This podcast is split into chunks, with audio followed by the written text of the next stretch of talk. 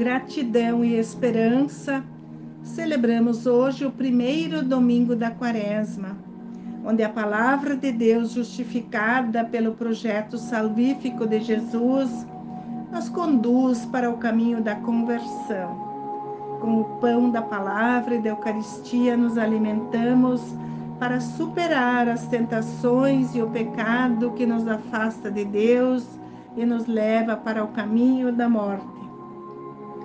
A história da humanidade se move entre o projeto divino e as tentações e seduções oferecidas pelo reino do mundo.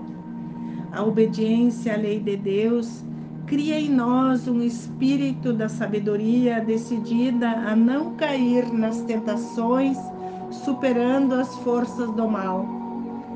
Na primeira leitura de Gênesis, encontramos a história da criação do homem, moldado pelo pó da terra e com o sopro de vida divina, tornou-se um ser vivo. Após a criação, Deus criou o jardim de Éden com uma natureza completa para o homem viver em harmonia. Bem no meio do jardim, plantou a árvore do conhecimento do bem e do mal e instruiu o homem a não comer os frutos dessa árvore. Assim como nós somos orientados a não aceitar ou praticar algumas atitudes em nossa vida, mas assim como em nosso meio, no jardim de Éden também tinha a esperta da serpente ou da cobra, que se aproximou da mulher e começou a questionar é verdade que Deus proibiu de comer os frutos dessa árvore? Sim, respondeu a mulher. Podemos comer de todas as árvores os frutos, menos aquela que está no meio do jardim. Ele nos orientou para não tocar na árvore e não comer os frutos. Do contrário, morreríamos. A serpente disse: Que nada, ninguém vai morrer. Pelo contrário, vossos olhos se abrirão e sereis igual aos olhos de Deus e conhecereis o bem e o mal. A mulher desejosa para comer o fruto e alcançar o conhecimento, colheu um fruto, comeu e também deu ao marido. Então sucumbiram pela tentação da guloseima e da ganância. Seus olhos se abriram e viram que estavam nus. Na segunda leitura, Paulo diz aos Romanos que o pecado veio somente através de um homem, e pelo pecado veio também a morte, que passou para todos os homens, porque pecaram.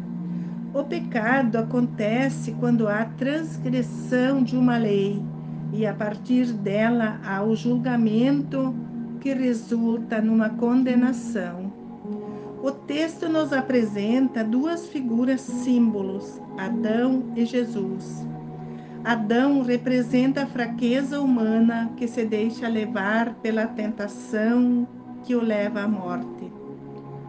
E Jesus se sujeita à morte para mostrar para a humanidade que há outros caminhos para escolher, mas é preciso resistir às tentações que desviam a humanidade do caminho que Jesus oferece.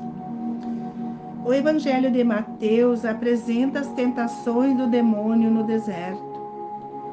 Depois de 40 dias de jejum, o diabo disse a Jesus que estava com fome: Se és filho de Deus, mande que essas pedras se transformem em pão.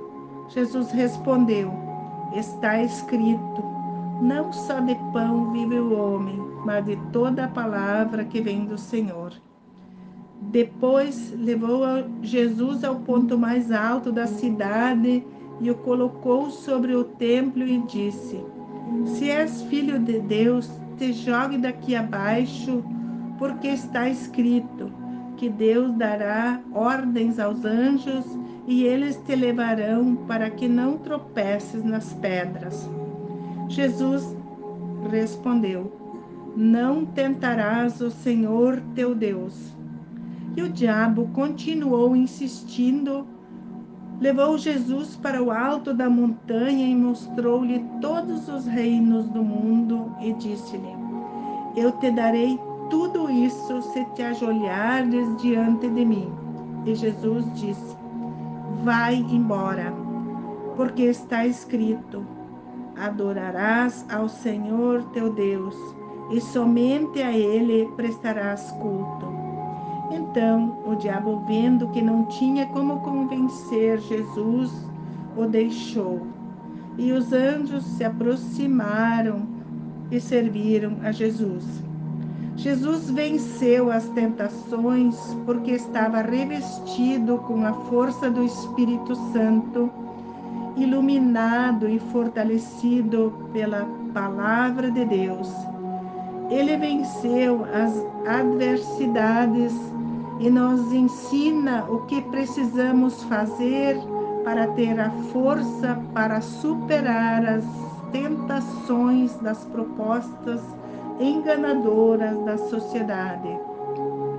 Devemos combater as tentações da ambição, da ganância, do lucro e do poder, que, como uma mágica do dinheiro, compra a maioria que se comprometeu em legislar em favor de um povo carente com fome de justiça.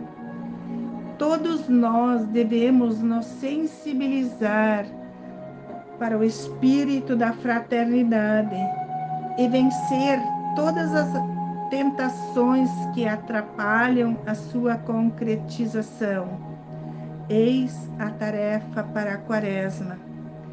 Tempo sagrado, tempo de salvação, tempo de refletir e rezar sobre o que tem a ver nossa fé com a fraternidade, a solidariedade e a superação das diversidades de fome que existem nesse mundo.